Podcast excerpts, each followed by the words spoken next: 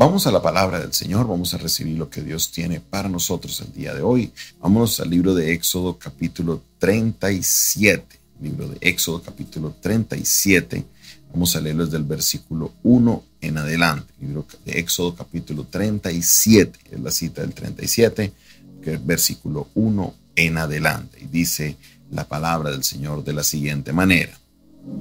Hizo también Besaleel el arca de madera de acacia su longitud era de dos codos y, su, y medio, perdón, su anchura de codo y medio y su altura de codo y medio. Y la cubrió de oro puro por dentro y por fuera, y le hizo una cornisa de oro en derredor. Además le fundió para ella cuatro anillos de oro en sus cuatro esquinas, en uno de sus lados dos anillos y en el otro lado dos anillos. Hizo también varas de madera de acacia y las cubrió de oro y metió las varas por los anillos y por los lados del arca para llevar el arca. Hizo asimismo el propiciatorio de oro puro, su longitud de dos codos y medio y su anchura de codo y medio. Hizo también los dos querubines de oro, labrados a martillo, en los dos extremos del propiciatorio, un querubín a un extremo y el otro querubín al otro extremo, de una pieza con el propiciatorio hizo los querubines a los dos extremos.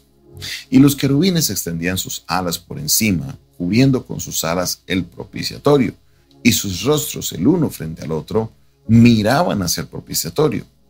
Hizo también la mesa de madera de acacia, su longitud de dos codos, su anchura de un codo y de codo y medio su altura, y la cubrió de oro puro y le hizo una cornisa de oro alrededor le hizo también una moldura de palmo menor en la anchura de alrededor, e hizo en derredor de la moldura una cornisa de oro. Le hizo también dentro de sí mismo una fundición de cuatro anillos de oro y los puso a las cuatro esquinas que le correspondían a las cuatro patas de ella. Debajo de la moldura estaban los anillos por los cuales se metían las varas para llevar la mesa, e hizo las varas de madera de acacia para llevar la mesa y las cubrió de oro. También hizo utensilios que había de estar sobre la mesa, sus platos, sus cucharas, sus cubiertos, sus tazones con los que se había de libar de oro fino. Hizo asimismo el candelero de oro puro, labrado a martillo, su pie, su pie, su caña, sus copas, sus manzanas y sus flores eran de lo mismo. De los lados salían seis brazos, tres brazos de un lado del candelero, los otros tres brazos del otro lado del candelero en un brazo tres copas en forma de flor de almendro, una manzana y una flor, y en otro brazo tres copas de figura de flor de almendro, una manzana y una flor, así en los seis brazos que salían del candelero.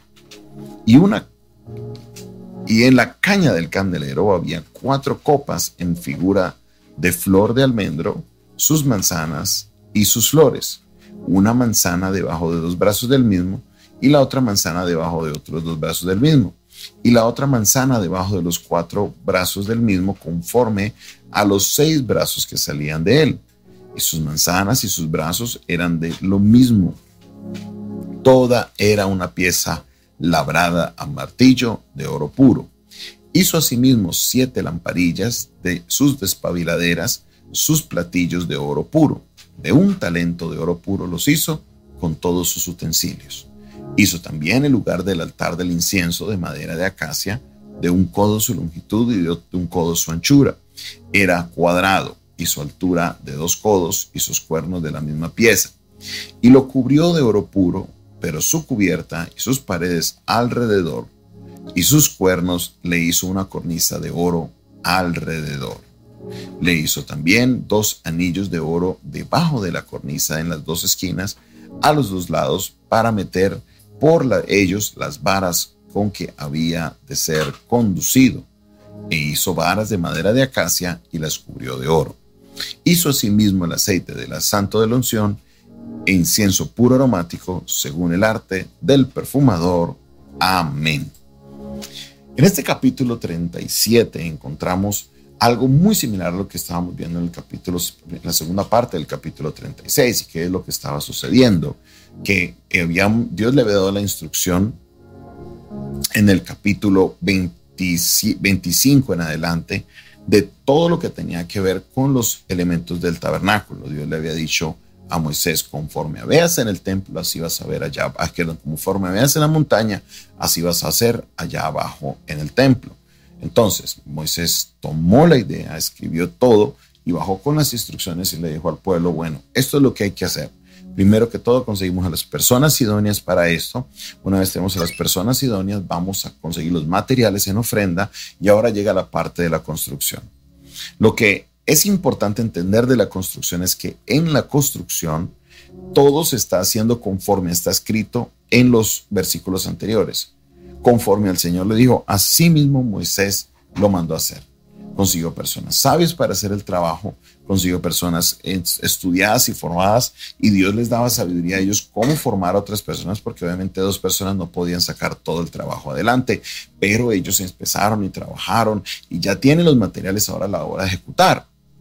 Muchas veces sucede en la hora de la ejecución que las cosas no salen como uno espera, que hay cambios en el camino, que hay cambios en el diseño, que hay cambios que a veces nos parecen mejor las cosas. A decimos, ay, me parece que era mejor esto. Y cuando usted mira los dos diseños, se hizo exactamente como Dios les dijo que se hiciera.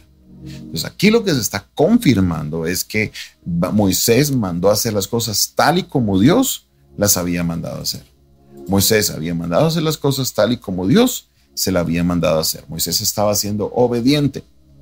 Yo le digo, muchas veces hacemos las cosas para el Señor, estamos haciendo alguna cosa para Dios y de repente se nos mete en la cabeza de que nosotros podemos hacer algún mejor diseño, que nosotros podemos algún mejor conocimiento, que nos, nos ocurre que yo puedo hacerlo mejor por esta, por esta, por esta razón, pero no, Dios tiene los diseños perfectos y Moisés hizo todo conforme al Señor le había ordenado. Hoy le invito, hermano, mi hermana, para que usted le haga caso a Dios, para que usted camine conforme a las cosas que Dios le manda hacer. ¿Por qué razón? Porque en el proceso de nosotros hacer las cosas muchas veces nos involucramos en esto. Ah, yo creo que podemos hacerlo mejor así. Ah, pero es que yo no le veo nada de malo a esto. Ah, pero yo creo que así puede ser mejor. No, es que esto tiene que ser así. Nos llenamos de nuestra propia sabiduría y la palabra de Dios nos dice, no seas sabio en tu propia opinión no sea sabio en tu propia opinión. No crea que usted se las sabe todas.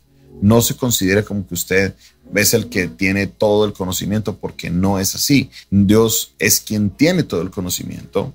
Él sabe las cosas que son mejores. Dios va a obrar de una manera poderosa en la medida que nosotros hagamos y seamos obedientes. Dios va a hacer algo poderoso porque Él está obrando en nuestra vida. Ahora, por eso es importante hacerle caso a la ley de Dios, por eso es importante caminar con el Señor, por eso es importante hacer las cosas conforme al mandato de Dios, porque Dios conoce las cosas de una manera mejor. Es Dios quien sabe lo que hace, es Dios el perfecto, es Dios el que sabe todo. Confiemos en su palabra, confiemos en sus mandamientos y así garantizaremos el éxito, pues es Él el que sabe absolutamente todas las cosas.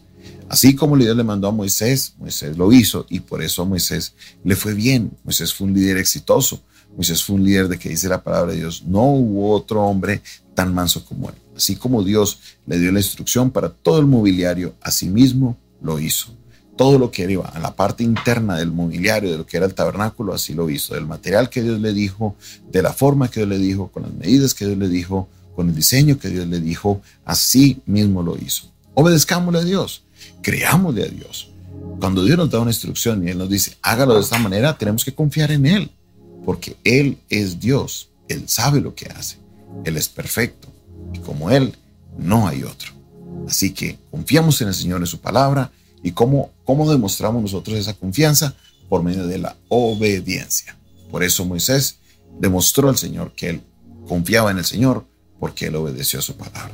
Cuando no confiamos en el Señor es cuando no le obedecemos, porque empezamos a cuestionar, ¿será que sí es así? ¿Pero será que no es así? ¿Pero será que sí es así? Y entonces empezamos a buscar el pero a la cosa y al final de cuentas, ¿qué sucede? Pues no es sencillo, nos quedamos en el aire. ¿Por qué? Porque quisimos hacer las cosas en nuestra manera. Vuelvo y le repito lo que dice la palabra del Señor. No te creas sabio en tu propia opinión.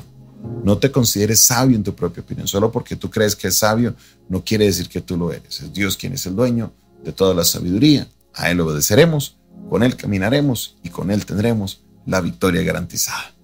Padre Celestial, te damos gracias por tu palabra, gracias Señor, porque por medio de ella nos demuestra, Señor, que Tú eres el sabio, tú eres el que sabe las cosas, tú eres el que conoce todas las cosas.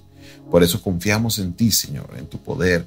Confiamos en ti, Señor, en tu en la sabiduría que tú tienes, Señor. Confiamos, Señor, en tu diseño.